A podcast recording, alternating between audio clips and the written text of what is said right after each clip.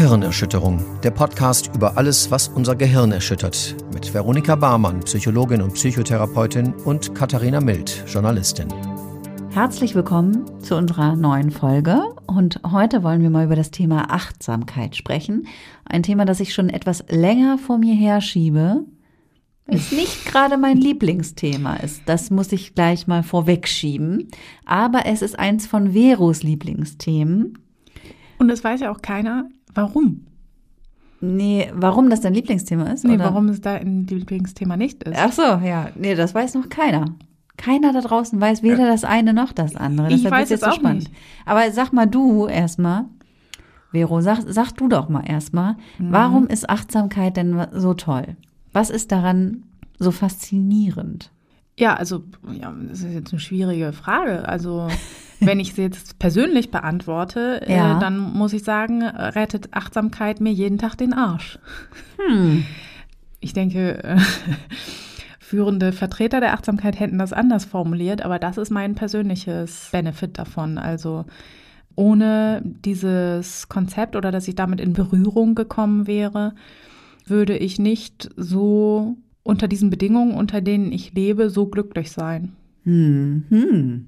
Es klingt ja dann doch schon wieder ein bisschen verlockend, muss ich gestehen, Ja, dass du deswegen, das so sagst. deswegen Aber- verstehe ich das auch nicht, wo deine Abneigung herkommt und biete es dir jedes Mal wieder wie Sauerbrot an.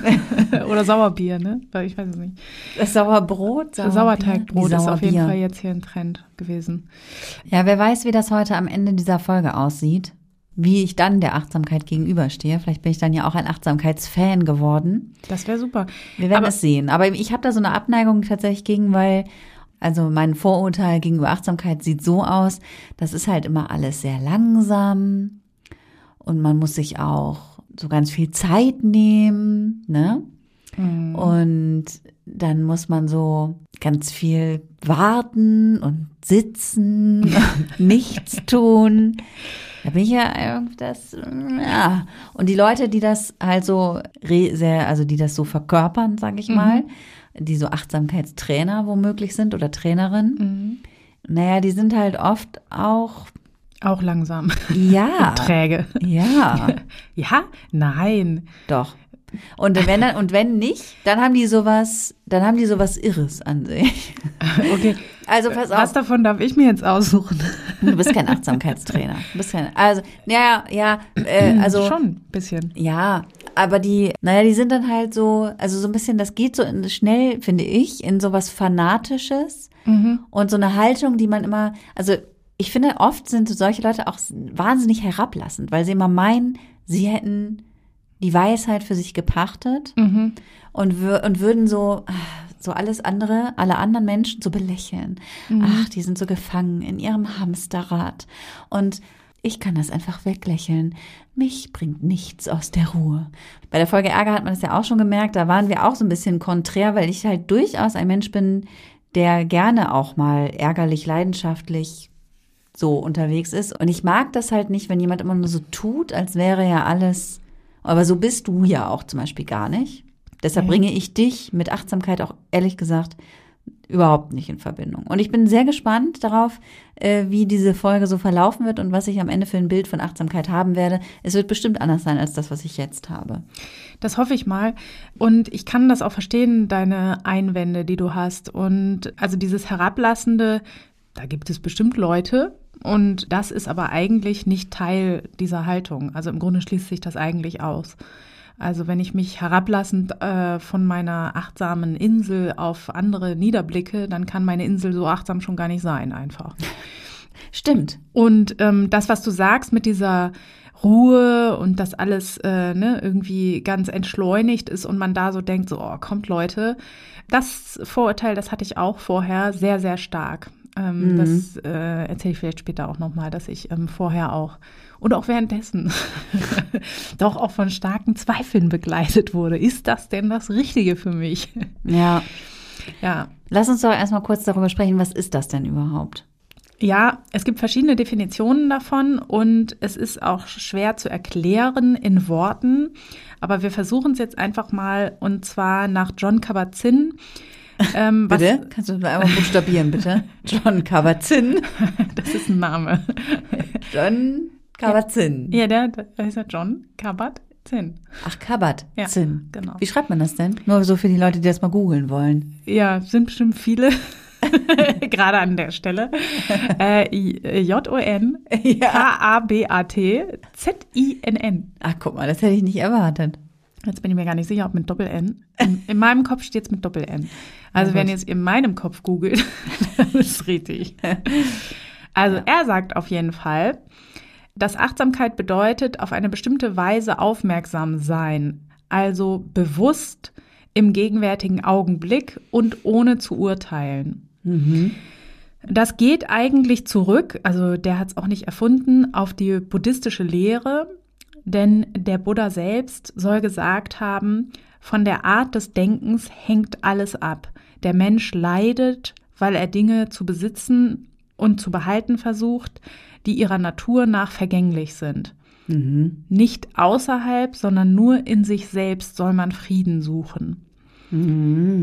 Siehst du? Mhm. Ja, Klingt schon so ein bisschen sektenmäßig. Naja, Buddha hat ja auch eine Art Sekte gegründet, sag ich mal. ne? Den Buddhismus ist jetzt ein bisschen größer geworden, sein Ding. Dass es vielleicht nicht mehr nur als Sekte bezeichnet würde, ist halt eine Weltreligion.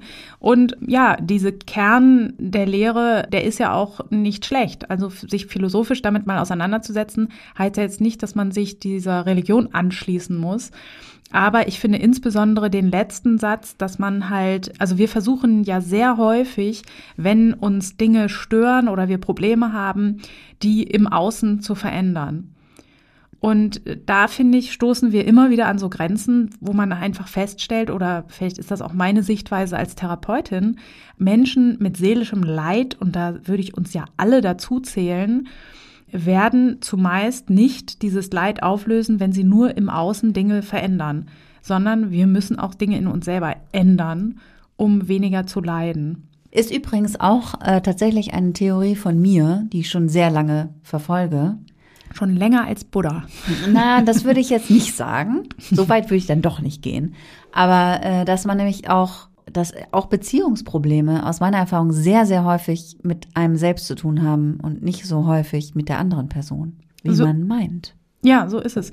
Also es ist ja immer so, wir oder ich mache dann immer so einen flapsigen Witz in der Therapie bei mir, dass ich immer sage, wenn viel äh, geredet wird, ja, mein Mann macht aber dies und meine Frau, die vermach- meckert immer da und so weiter, dann mache ich immer so den Scherz so, ja, leider, leider sitzen die jetzt gar nicht hier.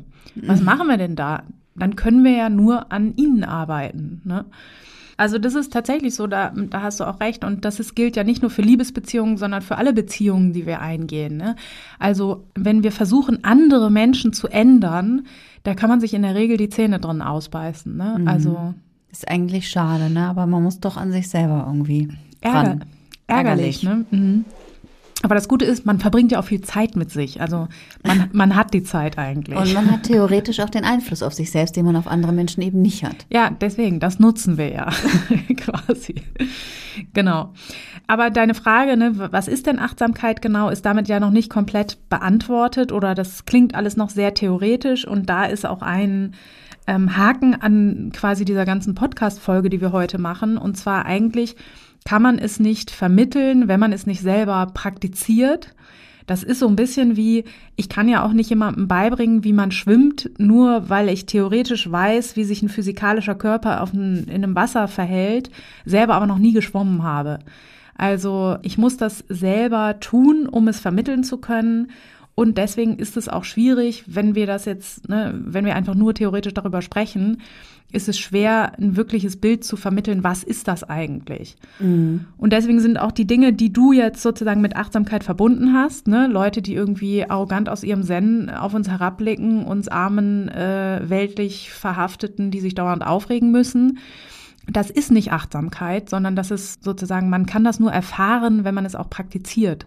Ja, und ich weiß, da muss man viele, viele, viele Stunden Training absolvieren, ne? Das ist doch so. Ja. Also Training, Meditation und so. Ja, also Theoretisch jedenfalls, oder? Ist doch so. Genau. So eine Ausbildung. Ja, also um das zu verstehen, was das ist, musst du jetzt nicht 25 Tage irgendwie Dauermeditieren oder so, das geht schon schneller. Aber wenn du davon profitieren willst, dann solltest du eine regelmäßige Praxis verfolgen. Das stimmt schon. Ja. Aber um erstmal so theoretisch zu erklären, was ist denn überhaupt dieser Zustand der Achtsamkeit? Es gibt ein paar Prinzipien, die, die dieses, dieses, was man damit meint, gut umschreiben. Und zwar einmal geht es darum, was ja auch John Kabat-Zinn in seiner Definition gesagt hat, nicht zu urteilen. Und überleg dir mal, wie viel Kraft wir den ganzen Tag damit verpulvern, irgendwelche Dinge zu bewerten. Also zum Beispiel, wir haben ja aktuell äh, eine schwierige Lage, in der wir uns durch die Pandemie befinden. Alle schauen Nachrichten und informieren sich auf eine bestimmte Art und Weise, aber nicht nur rein sachlich, sondern wir haben eigentlich sofort eine Meinung dazu. Mhm. Und wir haben auch immer sofort eine Meinung zu den Meinungen anderer. Und damit verbringen wir gerade extrem viel Zeit. Also im privaten oder auch in öffentlichen Diskussionen wird dauernd darüber gesprochen, der lässt sich nicht impfen, der lässt sich doch impfen, der geht jetzt, feiert noch Kindergeburtstage, der tut's nicht äh, und so weiter. Und ich denke mir immer so, ja, wir haben ja auch viele Sachen zu entscheiden jetzt dabei. Und man muss ja auch sozusagen abwägen. Aber ganz häufig rutschen wir von diesem Abwägen rein in so ein sinnloses Verurteilen anderer Menschen. Und das finde ich insbesondere in so einer Lage, die ja eh extrem viel Kraft kostet. Ne? Also ähm, man muss nun mal bestimmte Dinge beachten oder irgendwie dafür sorgen, dass wir diese Lage ähm, diese gesundheitliche Lage verbessern, was eben eine bestimmte Kosten verursacht, ne, wie Masken tragen oder was weiß ich was. Aber zusätzlich noch haben wir so wahrscheinlich auch den Eindruck, wir kompensieren damit was, dass wir uns mit anderen zusammenschließen und dann darüber lästern, dass andere es jetzt anders machen wollen oder so. Und das ist meines Erachtens absolut sinnloses Urteilen, gerade in einer Lage, wo wirklich Energie am der knappste Rohstoff ist. Ne? Also alle laufen auf dem Zahnfleisch. Und da dann noch die Zeit damit verbringen, mir darüber Gedanken machen, dass andere jetzt andere Entscheidungen treffen als ich, habe ich überhaupt keinen Bock drauf. Und mm. würde auch eben einer achtsamen Haltung widersprechen. Ja. Ähm, was da auch mit reinspielt, ist der sogenannte Anfängergeist. Ähm, das finde ich immer ganz schön. Und zwar können das vielleicht alle gut nachvollziehen, die Kontakt zu kleinen Kindern haben. Weil kleine Kinder entdecken ja die Welt und machen das ohne all die Urteile, die wir fällen können, weil sie eben noch gar keine Standards gebildet haben. Also die sehen die Dinge wie zum ersten Mal. Äh, und das ist eigentlich so natürlich das am wenigsten urteilendste, was, was wir haben. Ne? Es gibt auch so Studien, das ganz, äh, finde ich immer ganz niedlich, dass Kinder, glaube ich, bis zum dritten Lebensjahr oder so, wenn die Eltern das Fenster öffnen würden und dann die äh, Arme schwingen und nach draußen fliegen würden, würden sich Dreijährige gar nicht wundern, sondern würden einfach sagen, ach so, Ah, das hm. gibt's auch. Komm. Geht also auch. Cool. Aber die verlieren es auch total schnell dann, ne? Ja, ja, genau. Also das geht relativ fix. Ne? Das wird denen in unserer Gesellschaft hier sehr schnell anerzogen. Ne? Mhm. Also das werde ich auch nicht vergessen, wie eins meiner Kinder aus dem Kindergarten kam mit wirklich jungen Jahren und meinte, die Hose kann ich nicht mehr anziehen. Ein anderes Kind hat gesagt, die Hose sieht scheiße aus.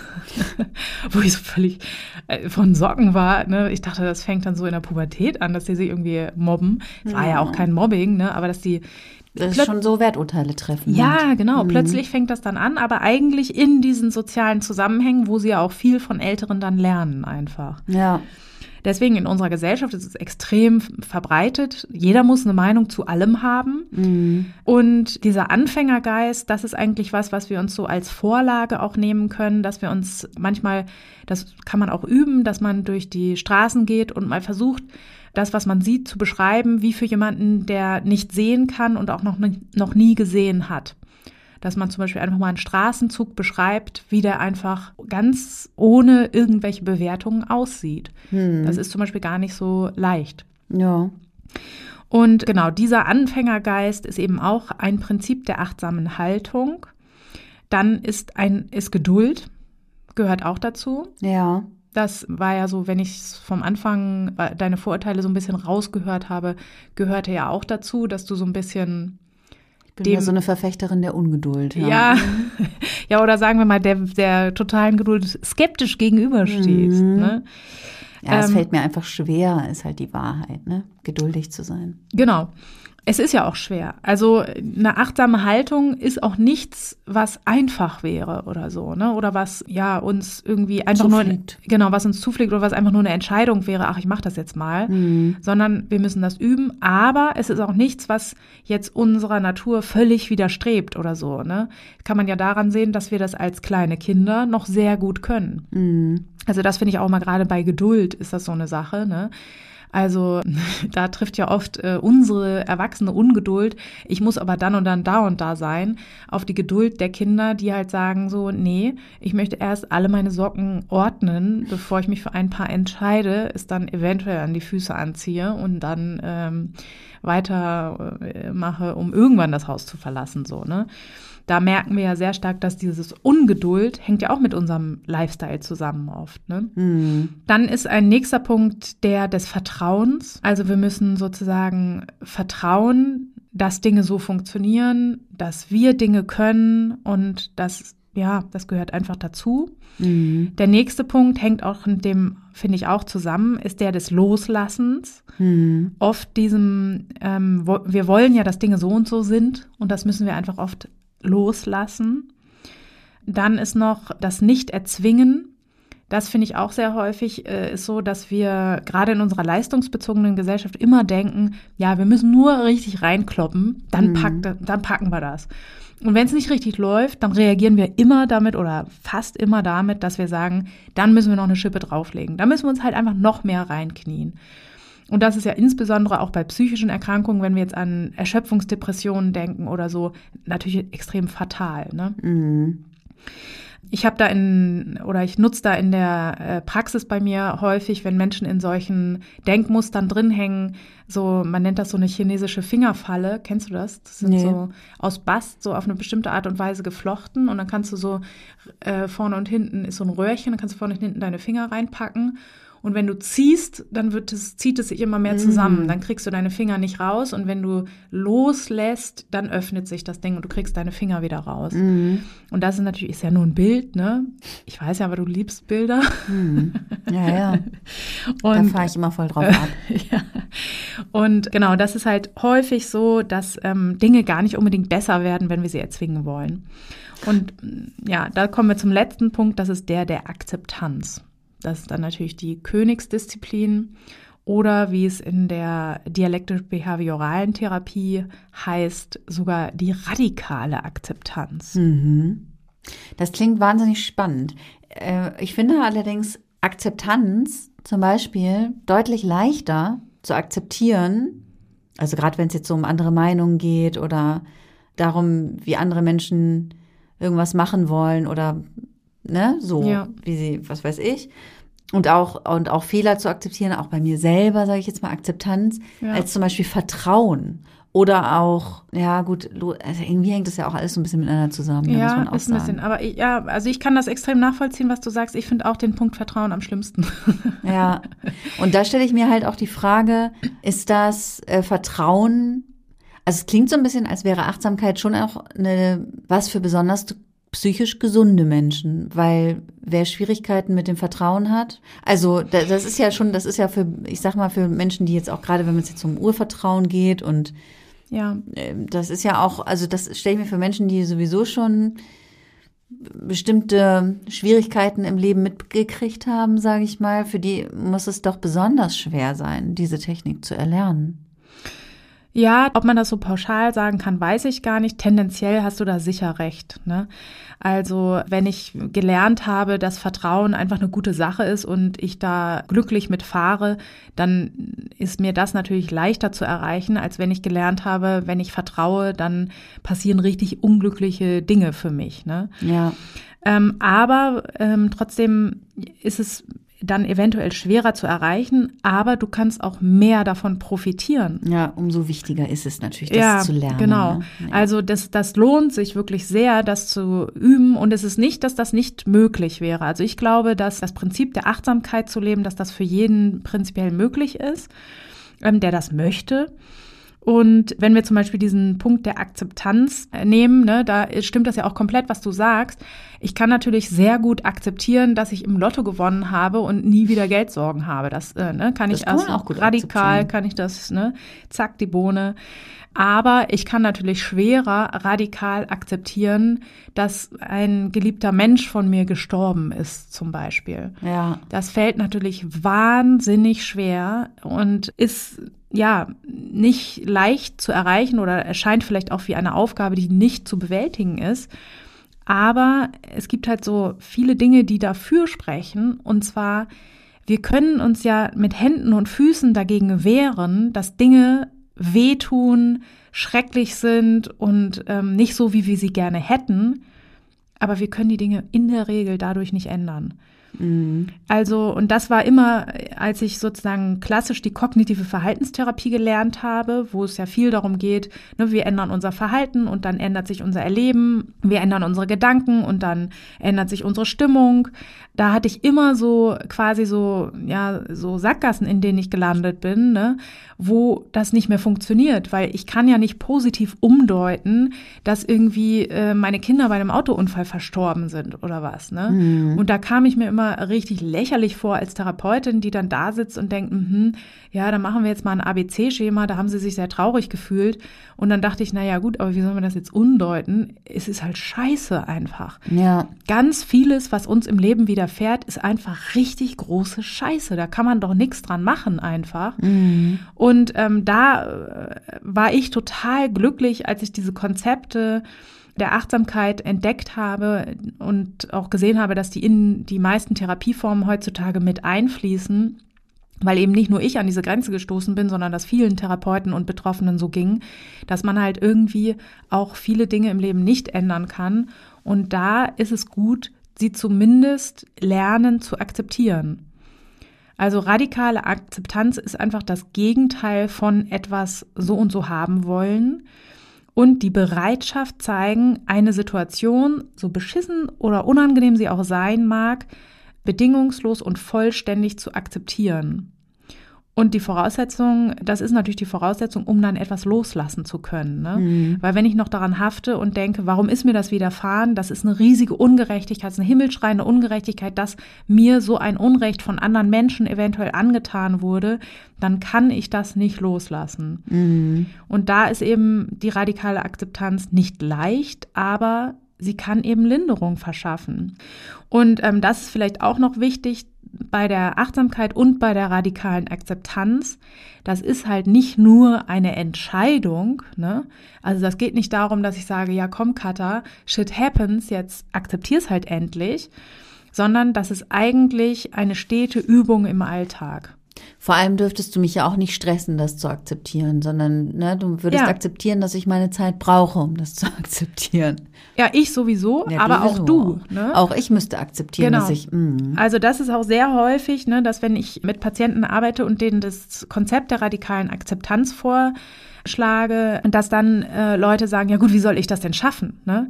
Wie, wie soll ich denn soll ich jetzt sagen, okay, dann ist halt alles scheiße oder was? Ähm, das ist halt auch nicht zu verwechseln mit einer Resignation, ne? dass ich sage, ja, ja, äh, es ist halt scheiße und wird immer scheiße bleiben und ich habe es auch nicht anders verdient. Das ist damit überhaupt nicht gemeint, sondern es ist einfach sozusagen, sich dieser Situation zu stellen, wie sie ist und einfach anzunehmen, wie sie in diesem gegenwärtigen Moment ist.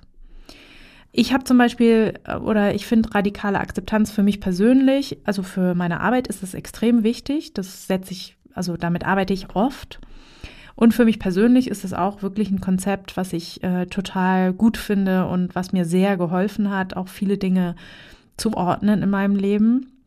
Und ich übe das zum Beispiel täglich. Das kann ich auch jedem nur empfehlen, auch ähm, dir, Katha. Ich würde es gerne mal, dass du es mal ausprobierst. Und zwar, ich weiß, du wirst es richtig hassen, was ich jetzt vorschlage. Ich dusche morgens kalt. Oh Gott.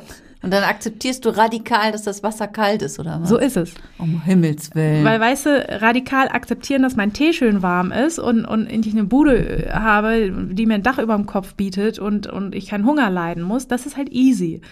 Aber dass das Wasser extrem kalt ist und ich Kälte super aversiv finde, ne? Ich, ich mag das überhaupt nicht. Und das einfach sozusagen mal loszulösen von meiner Bewertung, das ist furchtbar. Ich muss da weg. Ich kann das nicht aushalten. Das ist super unkomfortabel. Das sind ja meine impulsiven Bewertungen, die sofort hervorschießen. Aber ganz ehrlich, wenn ich mir jetzt zum Beispiel vorstelle, ich könnte versuchen zu akzeptieren, zum Beispiel, dass ich äh, es hasse, morgens immer früh geweckt zu werden und früh aufstehen zu müssen und so. Führt das nicht auch voll schnell zu so einer Zähne zusammenbeißen und durch muss man halt aushalten? Also ich finde das voll schwer, diese, diese ja. Grenze zu wahren zwischen ich akzeptiere und es, und es tut mir dann gut und ich beiß nur einfach jetzt mal mega die Zähne zusammen und äh, zwinge mich. Ne? Also da, weil das ja, das ich ist weiß, es ja. war ein Prinzip, um es nicht zu erzwingen, aber wie willst du das nicht erzwingen? Du erzwingst, du zwingst dich doch auch, äh, das kalte Wasser dann auszuhalten. Ja, genau, das ist ein großer Unterschied und das ist super, dass du das äh, fragst, weil genau das ist dieses, ne, man muss es eigentlich selber erfahren, weil genau diese kleinen Finessen machen eben den ganz großen Unterschied. Und zwar, ich habe tatsächlich mein Leben lang kalt geduscht, oder mein Leben lang, seit ich mich mal als Zwölfjährige für eine Jugendreise angemeldet habe, für 14-Jährige. Dann aber doch Schiss gekriegt habe und dachte, ich muss mich abhärten. Weil es ging äh, um eine Outdoor-Sportart und ich dachte so, ich werde das nicht aushalten, weil ich bin doch zu klein. Und da habe ich angefangen, kalt zu duschen und wollte mich einfach fit machen für die Natur. Mhm. ähm, Klingt auch überhaupt nicht erzwungen, klingt total akzeptierend. Genau, und das war mega erzwungen. Und das habe ich ganz lange gemacht und dann ist das so übergegangen in mein, in meine, ja, ich habe das einfach sozusagen in meine Gewohnheit übergehen lassen und habe eigentlich das immer begleitet mit dem Satz, komm, mach es jetzt einfach, beschissener kann der Tag nicht werden. Was, was auch nicht immer stimmt, aber oft. Ähm, und das war schon ein motivierender Satz, der mich dazu gebracht hat. Das hatte aber alles überhaupt nichts mit Akzeptanz zu tun. Mhm. Und was ich jetzt praktiziere, auch erst seit ein paar Jahren, ist, ich ähm, versuche wirklich nicht urteilend zu beschreiben, erstmal, wie sich die Kälte anfühlt. Weil eigentlich, muss ich ganz ehrlich sagen, habe ich vorher gar nichts gespürt, außer das ist mega scheiße. Mhm. Das ist mega kalt und mega scheiße und ich will das nicht. Und habe mich gar nicht darauf einlassen können, überhaupt zu spüren, wie fühlt sich eigentlich Kälte an? Was macht die eigentlich mit meinem Körper? Und das ist das, was ich eben jetzt versuche, dass ich sozusagen überhaupt den Raum erstmal schaffe, Dinge wahrzunehmen, wie sie sind. Und das Akzeptieren ist dann eigentlich, ja, das stellt sich dann eigentlich sozusagen von alleine ein. Ne?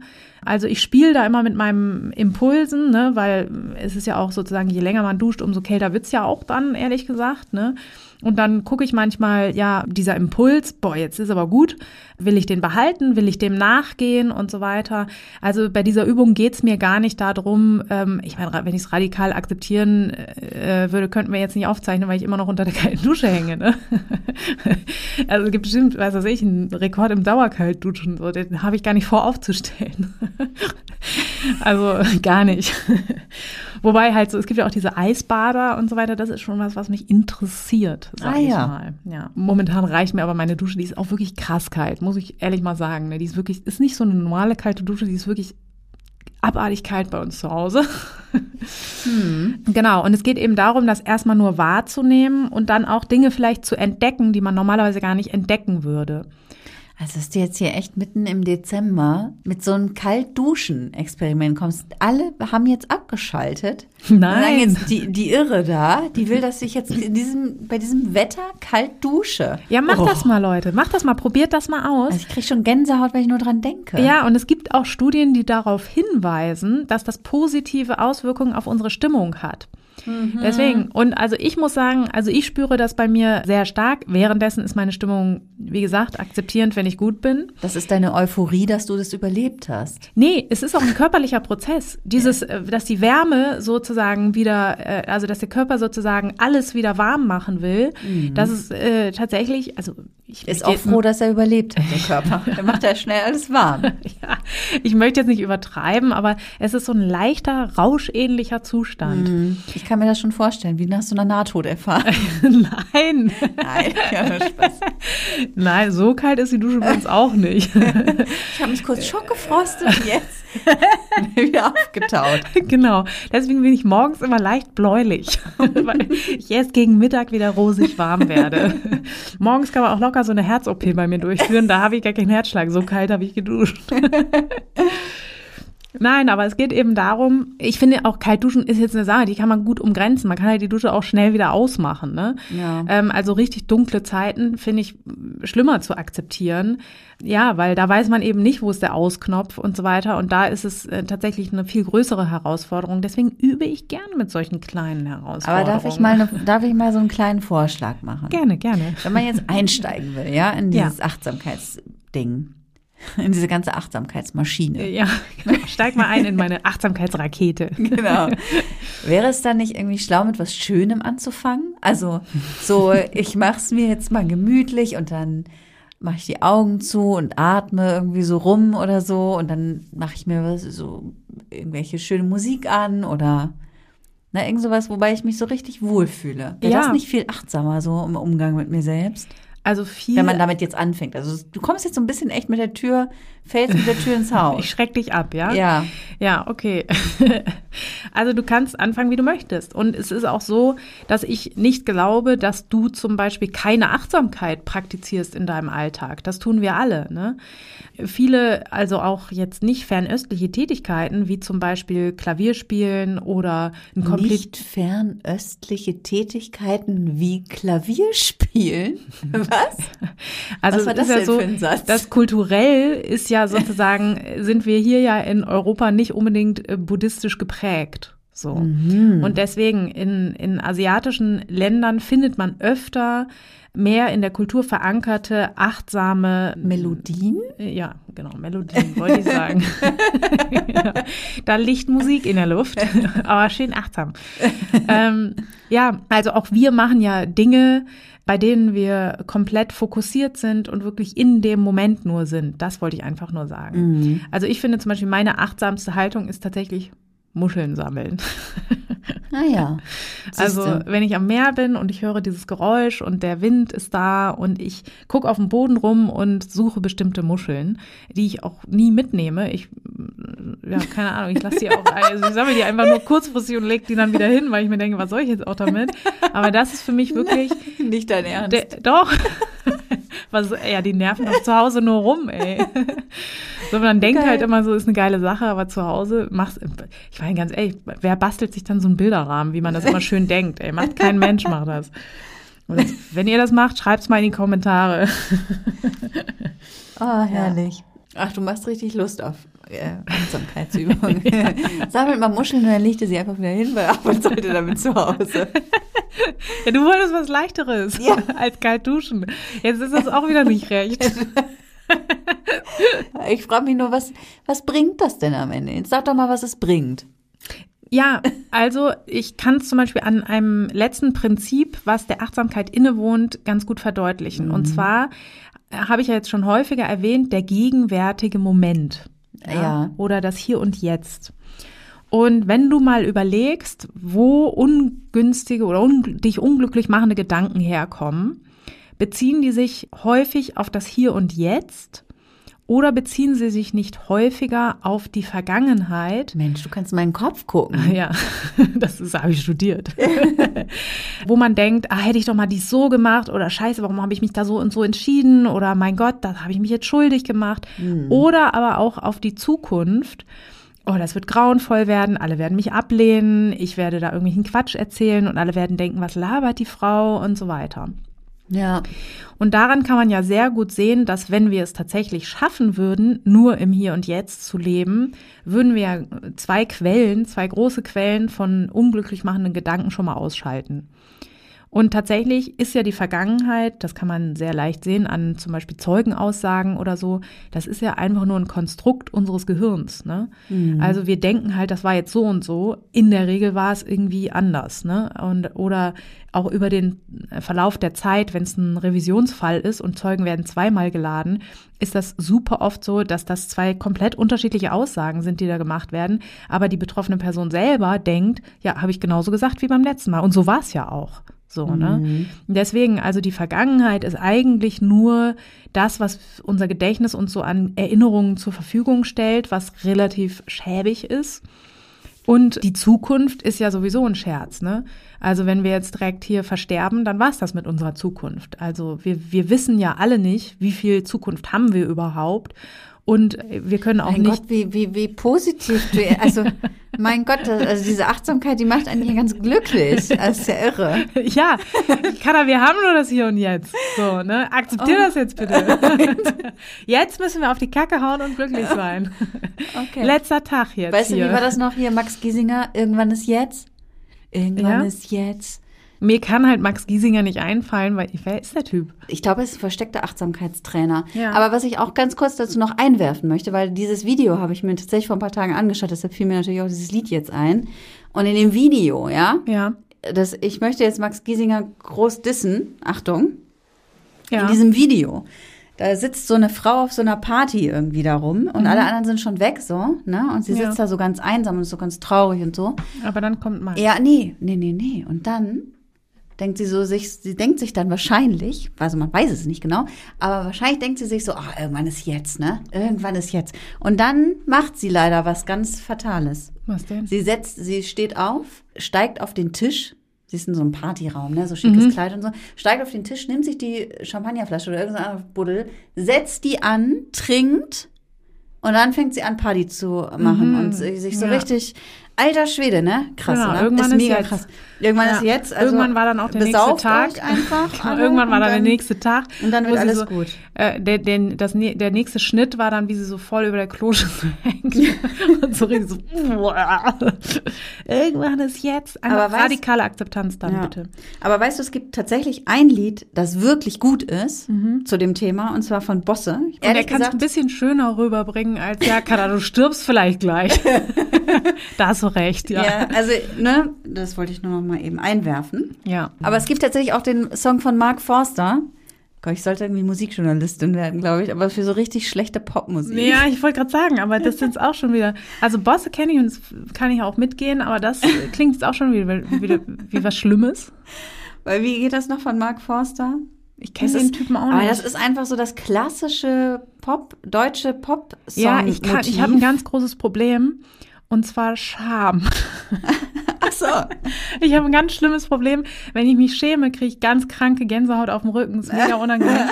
Und deswegen immer, wenn so, weißt du, schon so diese Schrummelgitarren kommen und dann kommt so ein, so ein, so ein schlecht gereimter Deutschpop-Text, dann mhm. kacke ich ab. Ich kann das nicht hören. Das tut mir sehr leid für ja. dich.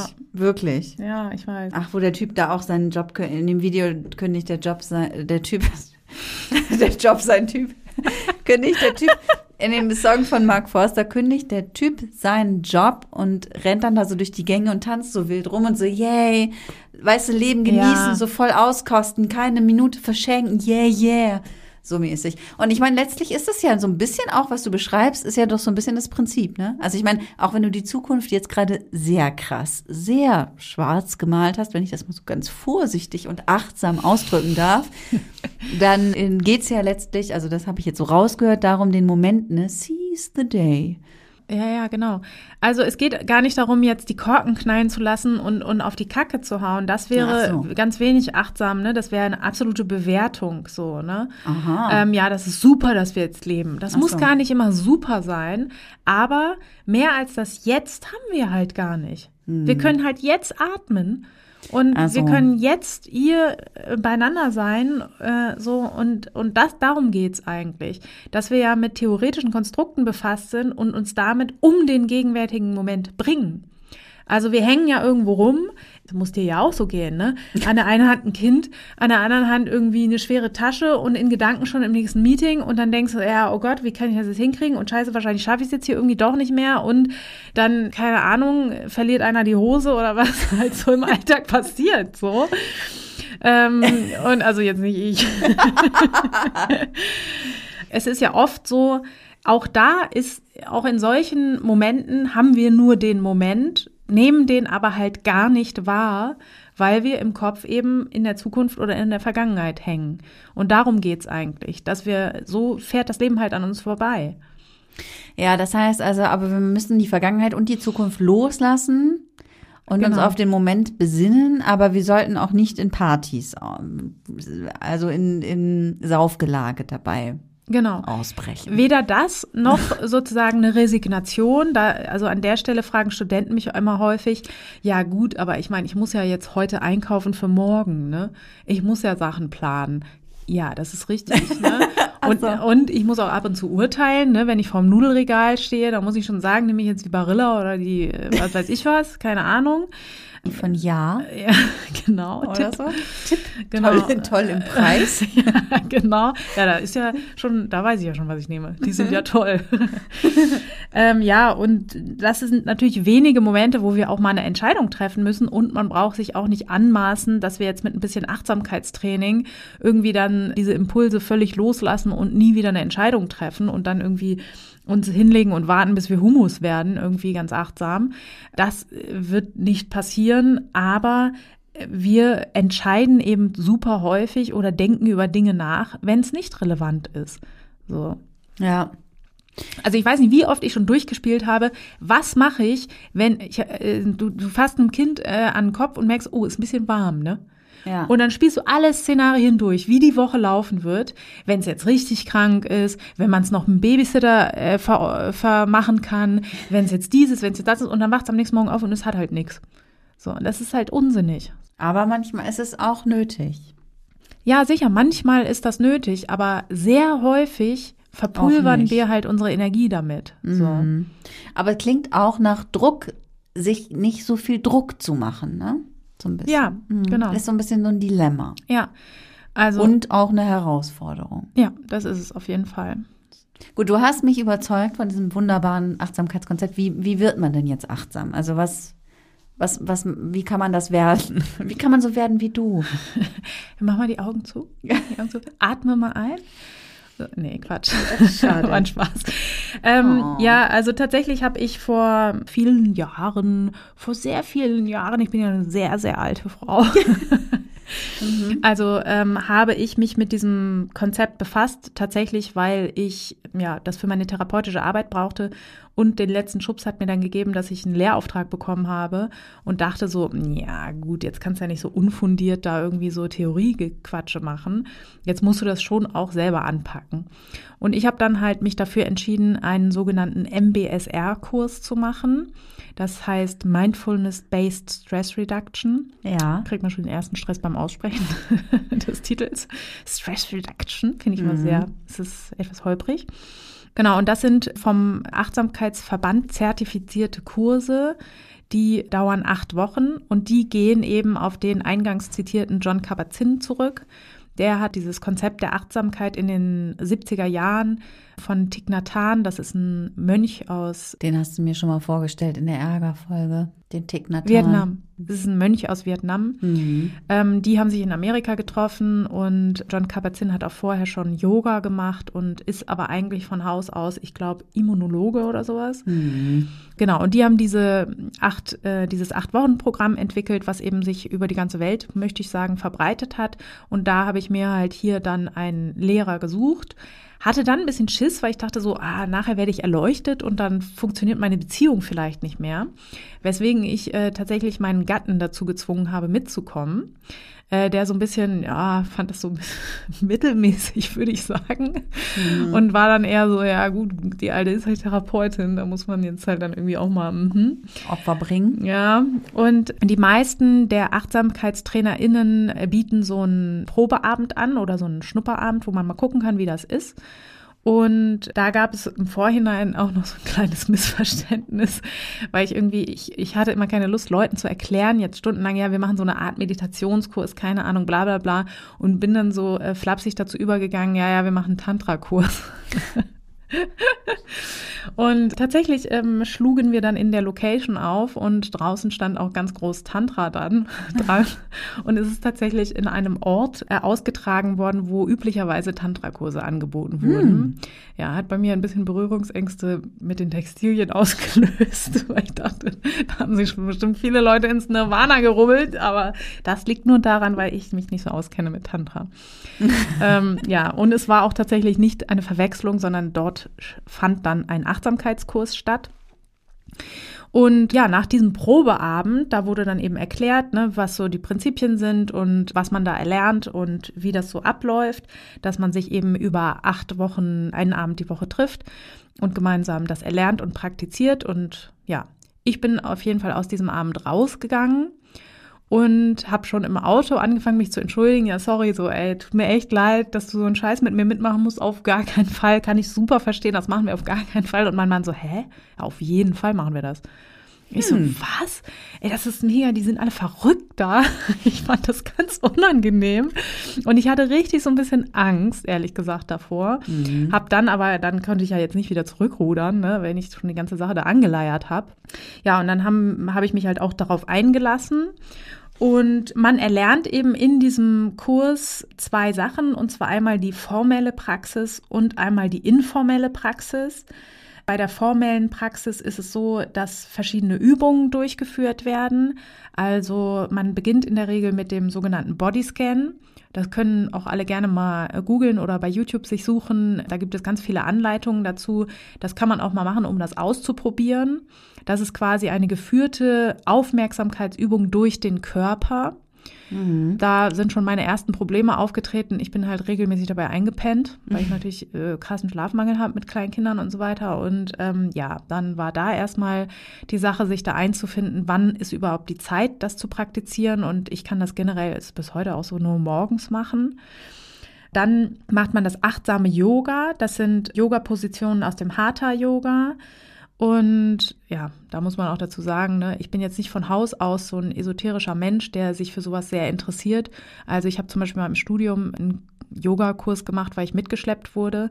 Und da wurde nämlich harter Yoga praktiziert, das weiß ich noch. Und die haben sie halt alle verbogen wie Brezeln in meinen Augen.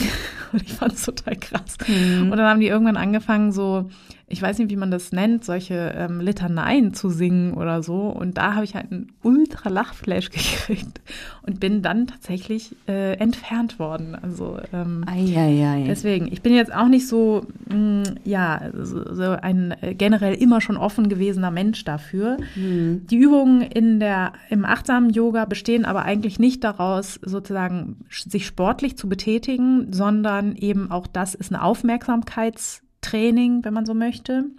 Und die letzte, der letzte Teil der formellen Praxis ist eben dann die Sitzmeditation.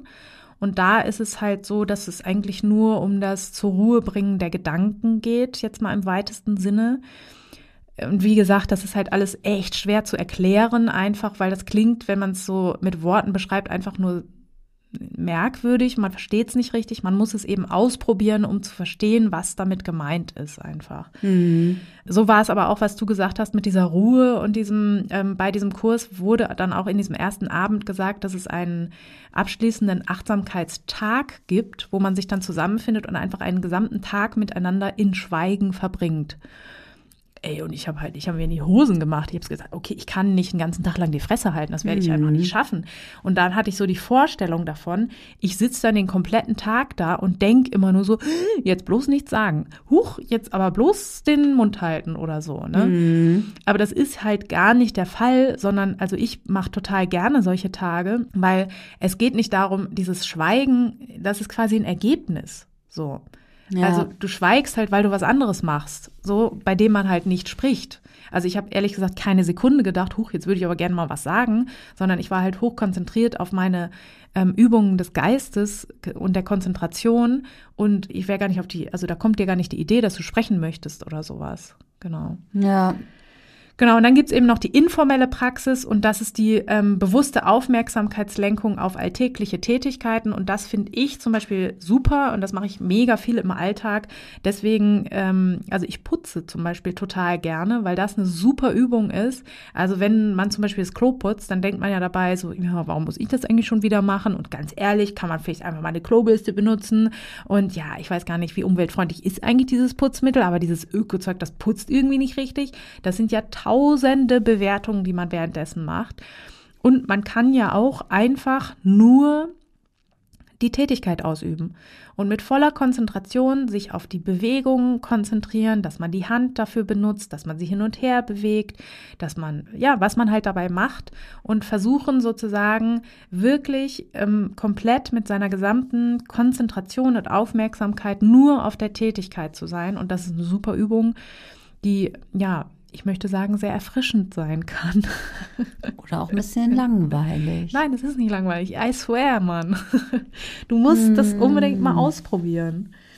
Musst du natürlich nicht. Doch, doch. Aber ich ja, kann ja, nur nee, sagen. Nee, stimmt, no pressure und so. Dass äh, sozusagen die mittlere Effektstärke von diesem Mindfulness-Based Stress Reductions äh, bei unterschiedlichen Störungen, Depressionen, generalisierte Angststörungen sehr große Effekte auf die Angstreduktion und auf die Reduktion der affektiven Symptome hat, also der Stimmungstrübungen. Mhm. Und ja, das hat sich eben in verschiedenen, sehr vielen Studien gezeigt, die auch, kann man auch sich eine Meta-Analyse zum Beispiel mal angucken. Ähm, dann hat man das zusammengefasst. Also große klinische Stichproben sind untersucht worden und die profitieren sehr davon. Mhm. Vielleicht brauchst du das gar nicht, aber ich brauchte es auf jeden Fall.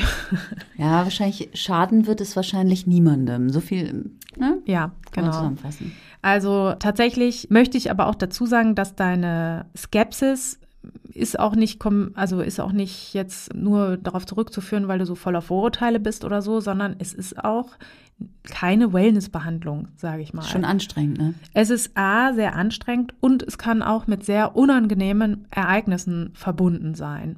Mm. Ähm, häufig ist das so, dass wir immer noch so da drinnen hängen, oh krass, das ist jetzt so eine Meditationstechnik und die hilft uns hier total und die kann man wirklich medizinisch nutzen.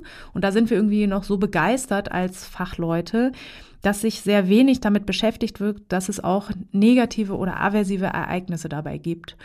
Und tatsächlich war auch meine erste Skepsis am ersten Abend nicht umsonst. Ich habe auch insbesondere in der Sitzmeditation sehr, sehr unangenehme Erlebnisse gehabt. Mhm. Die sind inzwischen auch besser untersucht und ich bin auch gar nicht der einzige Freak auf der Welt, dem sowas widerfährt, sondern das ist sehr häufig und ich lehre das ja an der Universität oder an assoziierten Instituten, wo man eben das lernt innerhalb der Therapeutenausbildung. Und da habe ich in den Kursen immer so im Schnitt ein bis zwei Leute drin, die das auch erleben, die auch solche Entspannungsübungen in Anführungszeichen oder so eine, ja, so eine, im Grunde ist es ja die Innenschau, also mit dieser von dir auch äh, gefürchteten Ruhe, Langsamkeit und ähm, ja, dem Runterfahren, machen wir ja eine große Bühne auf für viele Dinge, die wir vielleicht im Alltag, wenn wir so rumfunktionieren, einfach verdrängen oder wegdrängeln. Mhm. Und da kommt natürlich jetzt, muss ich ganz ehrlich sagen, nicht immer nur Schönes hoch. Ne?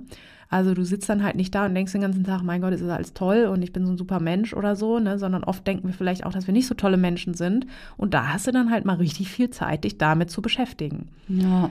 Und ähm, das können sehr unangenehme, also es können einfach unangenehme Gedanken sein, das können Angstgedanken sein. Und also ich hatte das Glück, dass ich tatsächlich eine richtige Panikattacke dabei bekommen habe, weil ich habe dann in der einen Meditation habe ich das schon gemerkt, so hupsi, fühlt sich jetzt irgendwie alles gar nicht so geil an und bin dann aber immer so ausgewichen. Dann habe ich ja die Augen aufgemacht und mich wieder auf irgendeinen Quatsch konzentriert oder so und habe dann auch mit meinem Achtsamkeitslehrer darüber gesprochen. Der hat auch nur ja gesagt halt, das kommt vor, aber hat mir jetzt da auch keine Anleitung an die Hand gegeben oder so.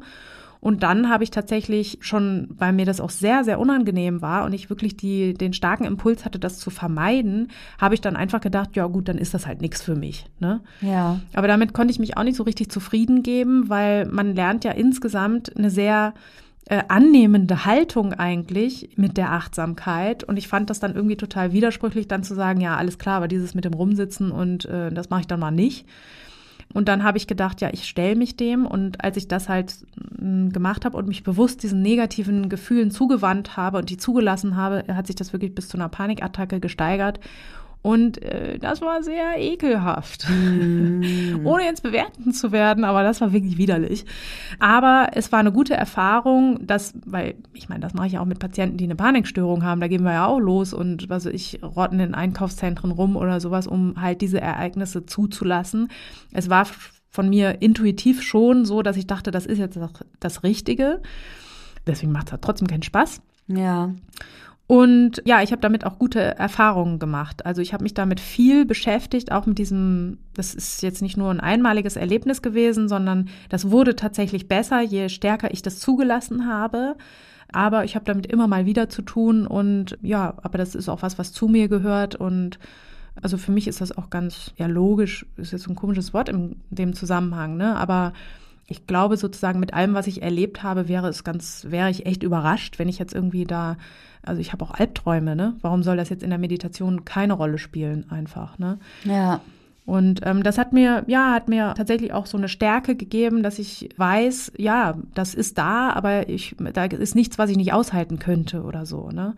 Deswegen würde ich dazu animieren, ne, wenn ihr solche Erlebnisse dabei habt, ne, ihr müsst das nicht sofort aussortieren und sagen, ja, alles klar, dann gehe ich lieber joggen, äh, zur Entspannung oder so, sondern man kann sich dem auch zuwenden. Wenn ihr da aber Bedenken habt, dann gerne auch immer in therapeutischer Begleitung. Also man muss das ja nicht alleine machen, man kann sich da ja auch Unterstützung holen, aber man muss deswegen dieses ganze Konzept nicht sofort für sich aussortieren einfach. Mhm.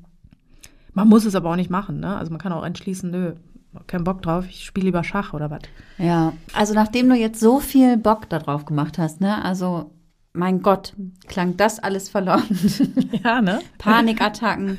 Was hatten wir vorhin? Kalt duschen. Kalt duschen. Oh. Muscheln liegen lassen. Genau, nur Schönes einfach. Nur, es ist, ja. Möchtest du vielleicht doch nochmal, ja, zusammen, also vielleicht möchtest du nochmal sagen, warum das jetzt für dich, du hast es ja gesagt, dass du das schon, das für dich sehr elementar ist. Ja. Warum ist das so wichtig für dich? Weil ich mir damit insbesondere eine bessere Wahrnehmung meiner eigenen Bedürfnisse und Impulse verschafft habe. Mhm. Also ich kann das viel, viel besser bemerken einfach. Das ist ja erstmal der erste Schritt. Und das gibt mir auch ein, je nachdem wie stark ich praktiziere, mehr oder minder großen Gap zwischen Impulsen und Handlungen. Also das ist, glaube ich, das, was ich am, am, am besten finde. Also wenn ich früher in Stress, insbesondere in stressigen Situationen mich befunden habe, dann habe ich relativ fix auf Autopilot geschaltet und einfach Sachen gemacht und weggearbeitet und äh, mich so und so verhalten und auch manchmal so verhalten, wie ich mich gar nicht verhalten will. Ne? Also äh, irgendwie Leute anblaffen, rumbrüllen, äh, ja, brüllen ist jetzt ein bisschen viel gesagt, aber ja, doch auch mal aggressiv werden und so weiter. Ähm, das ist nicht das, was ich eigentlich mir wünsche. Und ich habe mich dem gegenüber aber immer relativ ähm, ausgeliefert gefühlt und das ist auf gar keinen Fall mehr so. Ich habe eigentlich in vielen Situationen die Wahl, wie ich mich entscheide. Also das heißt auch nicht, dass ich jetzt hier immer mit Ballonhose erscheine und dir sage, Mensch, Katha, richte dich doch nicht auf, mach doch ein bisschen Achtsamkeit. Gar nicht. Ja. Ich kann mich auch achtsam dafür entscheiden, mich über Dinge aufzuregen, zum Beispiel. Mhm. Aber diese Wahlmöglichkeit zu haben ja, also das klingt vielleicht auch lapidar, aber für mich ist es extrem wichtig gewesen und ich kann diese Steuerungsfähigkeit zu entscheiden, die hat sich wirklich vervielfacht bei mir und ja, das gibt mir eben auch die Zuversicht, egal wie viel, also viele, ähm, die irgendwie wissen, was ich so den ganzen Tag treibe oder so, da höre ich jedes, also höre ich sehr, sehr häufig, Gott, wie machst du das denn? Ne? Wie, wie, wie kriegst du das alles unter einen Hut und so weiter? Ne? Dann ist aber meine Antwort, ja, ich kriege das ehrlich gesagt gar nicht alles unter einen Hut. Ne? Also oft genug äh, passieren da mittel bis äh, große Katastrophen. Aber ich glaube nicht, dass mich das überrollt, sondern ich habe immer in, egal wie stressig es ist, äh, Situationen das Gefühl, ich kann dem standhalten, ich kann dem, ja, ich, ich kann das handeln, ich kann das managen. Und das ist für mich extreme Lebensqualität.